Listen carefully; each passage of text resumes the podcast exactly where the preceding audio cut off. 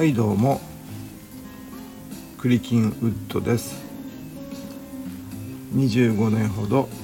ファッションの研究をしています。え今日はアメカジについてちょっと、えー、話したいと思います。まずこのアメカジという言葉なんですがすごく不思議に思うのはアメリカンスタイルはもう戦後間もなくから始まっているんですよね。えー、なのになぜアメカジという言葉が後から出てきたのかというのがちょっと気になってちょあちょっとね調べてみたんですよ。そうすると、えー、1987年にどうやらこのアメカジという言葉アメリカンカジュアルという言葉が使われたみたいなんですね。というのもこう手元に資料がありましてこれがね、え、パルコ出版のアクロス編集室というところが、えー、出しました、えー、ストリートファッション1945-1995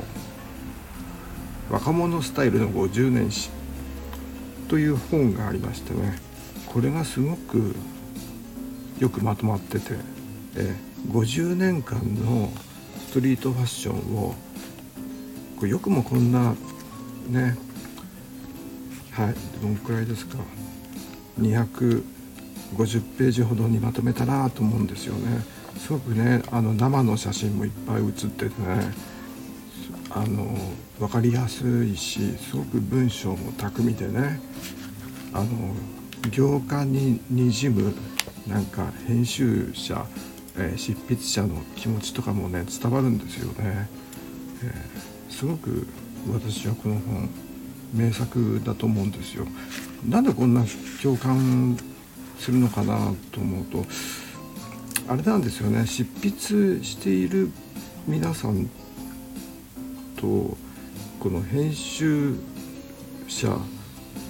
多分編集長だと思うんですけど成海宏さんですかね。アクロス編集室。この時まだアクロスにいらっしゃったんですね。えー、えー、私とね大体同世代なんですよね。この80年代にまあ、えー、学生から、え社会人になる頃ですよね。うん、ちょうど同世代なんです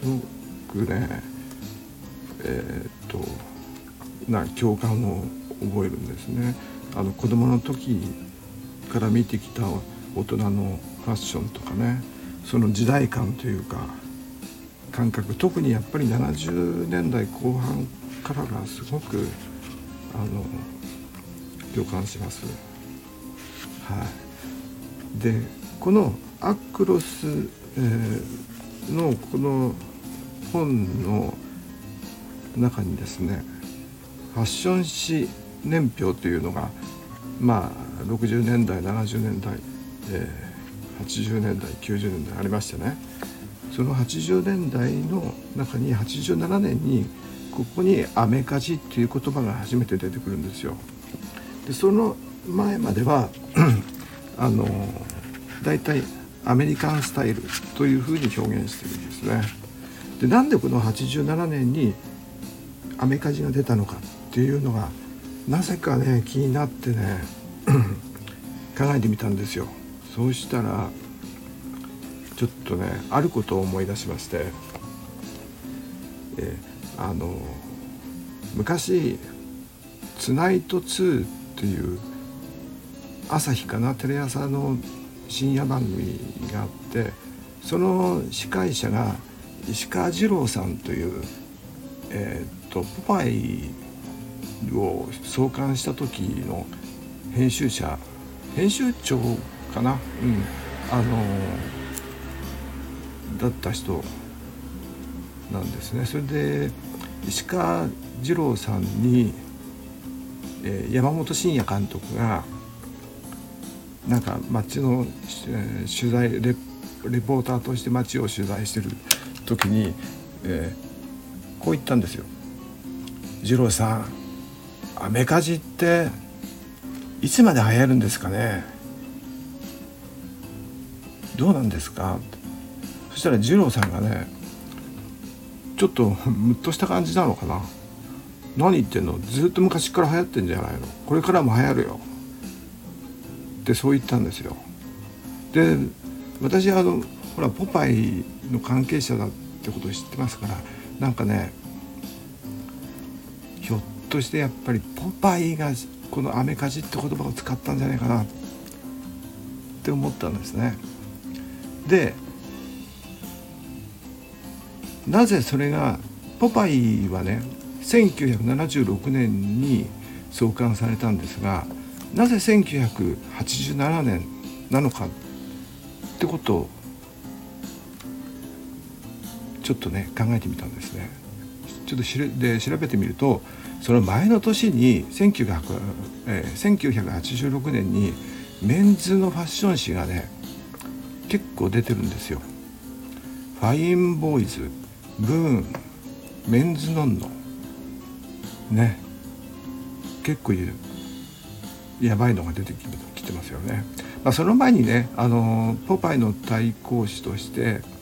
あのホットドッグプレスというのが、えー、79年に出たんですがポパイが76年ですから3年後ですかねホットドッグプレスが、えー、出たんですがこれは講談社なんですよね。なんですがまああんまりこうなんていうのファッションというよりはなんか女の子をデートに誘ってどうするかっていうようなちょっとマニュアル的なやつでね。あんまりまあどどうなんでしょう。あんまり売れなかったんじゃないかなと思うんですけどね。あのでだからまあポパイとしてはまあそんなに心配はしてなかったんでしょうけどもライバルとしてね。その10年後にこのメンズノンノが出てきたっていうのにちょっとあのやべえかなと思ったんじゃないかなと思うんですよ。まあただメンズノンノはね割と何でもありみたいな感じで出てきたんですけどちょっとね危機感を感じてポパイ側としてはうちはずっとアメカジで来てるからよっていう感じでね、えー、メンズノンノより10年前からですからね。まあまあアメカジをうん西海岸系ですかね、えー、のアメカジサーフファッションとかね、えー、進めてきたのがポパイだと思うので。で、えー、アメカジを、えー、アメカジという言葉をこう出してこうなんかちょっと他の男性、えー、ファッション誌を牽制したんじゃないかなと。ということを、えー、その後になって、えー、トゥナイト2のですねどんくらいですか？90年代の終わり頃ですかね二郎さんがひょろっと言ったんじゃないかなと思うんですこれなんかすごくあのメモったわけでもないんですけど記憶に残ってましたね。えー、山本慎也監督に、えー「アメリカジずっと流行ってんじゃないの?」って感じでねちょっとムッとしてたんで覚えてるんです。うん、でポパイは、まあ、平凡社で今はマガジンハウスと言いますけども、えー、平凡社マガジンハウスなんですね。でメンズノンノというのは集英社でこの集英社のメンズノンノになんでそんなに危機感を抱いたのかというとこ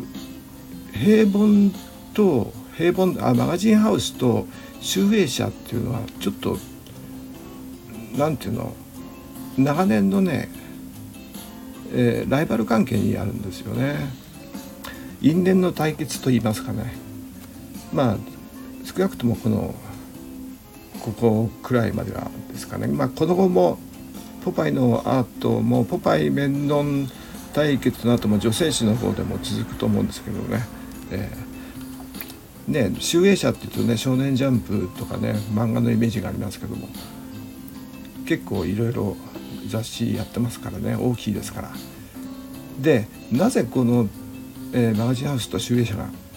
ライバルになったのかというとまず戦後に、えー、平凡社が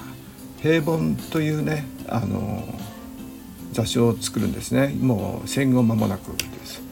それが、えーとまあ、芸能人とかうんと皇族のことをね話題にした雑誌を出すんですね。総合的な。はい、で、えー、その7年後にね集英社がね明星というやっぱり芸能人中心のアイドルとかね、えー芸えー、映画とかね俳優女優さんの話題を何ですか取材した雑誌を出すんです。でこの平凡と明星の対決っていうのは結構ずっと続くんですよ。えー、私もね小学校の時なんか明星を読んだりとか平凡読んだりとかしてましたね。フィンガー5とかね山口百恵ちゃんとかね。そういう時代まあ小学校までですけどね、はい、まあ大体、えー、でも集英社寄りですかね。私は。なんといってもジャンプが集英社だったんで、えー、まあジャンプがマージンかチャンピオンかでしたけどでまあこれだけに終わんないんですよ。この2つのライバルは。平凡が出せば集英社が出す、えー、あ平凡っていうかマガジンハウスですね。えー、次のね、えー、対決が平凡パンチ。これがね1964年。平凡パンチ。これが、えーと、メンズの総合誌でね、えーまあ、ファッションに関してはバンの商品を結構載せたりして IB から入った感じですかね。まあ総合誌なのでグラビアとかもあと漫画とかね、えー、そういうのもやったんですけどもその2年後の1966年に今度は集英社が「えー、週刊プレイボーイ」を出すんですよ。でこれはアメリカのプレイボーイと提携した形でやっぱり、えーと、と国内の、えー、アイドルとかね、えー、グラビアとかねちょっとエロい写真とか、えー、あと漫画とかコラムとかですね。そういうのを出すんですね。で次の対決これは1970年。これはファッション誌「アンアン」これは、ね、マガジンハウス。その1年後ですよ。中米社が「ノンノン」を出すんです。でこの対決がね結構まあ血みどろとは言わないんですけども結構なんですかね、えー、どっちが取ったとかね、えー、この「アンアン」か「ノンノン」両方、えー、読んでる女性がいたりしましたけども。まあすごくなんていうの火花を散らして,、えー、してたというかすごいラビアアンアンとノンノン、えー、ノンノですね、えー、アンノン族なんていう言葉も流行りましたけどもこの両方が結構若い女性にすごい大人気で、えー、人気を、えー、二分にしてたと言いますかね。そんな感じで。でその後のこの「ポパイ」ですからね。ポパイでメンズノンノ。で、えー、石川次郎さんにつながり、えー、ポパイの石川次郎さんが、えー、アメカジという言葉を作ったんじゃないか。というのが私の収束です。えー、はいもう一度まとめてみます。なぜ1987年に後付けのようにアメカジという言葉が生まれたのかの答えとして1990年の末に「つないと2」の石川二郎さんの発言を思い出して私が思ったのは「アメカジ」という言葉は1987年マガジンハウスのポパイが集英社のメンズノンノに対して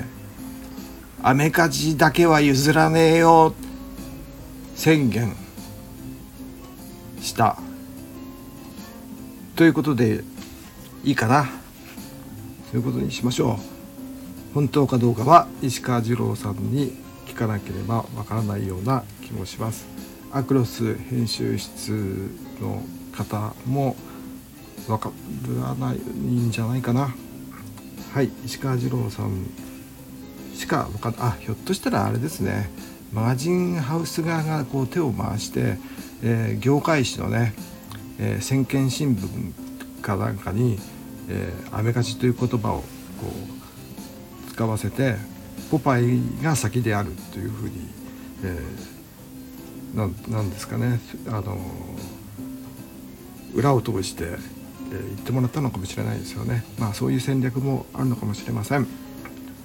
ということで、えーとりあえず「アメカジ」という言葉についてちょっとなんか、えー、ふざけた内容で申し訳ないんですけども、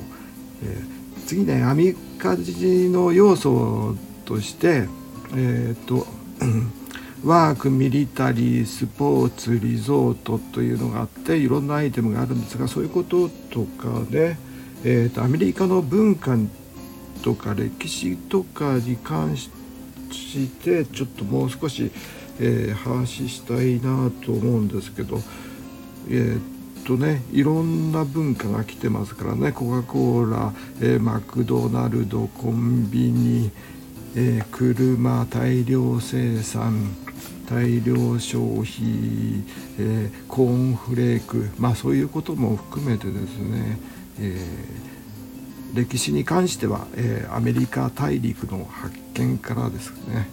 えーまあ、アメリカの文化を語るとしたら、まあ、ヨーロッパのこともね、えー、歴史も勉強しなきゃなりませんしまたその辺もおいおいやっていこうかなと思います。次また1週間後くらいですかね、えー、雨もうちょっと雨かじ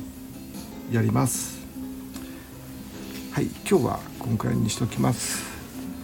それでは失礼します。最後まで聞いてくれてありがとうございます。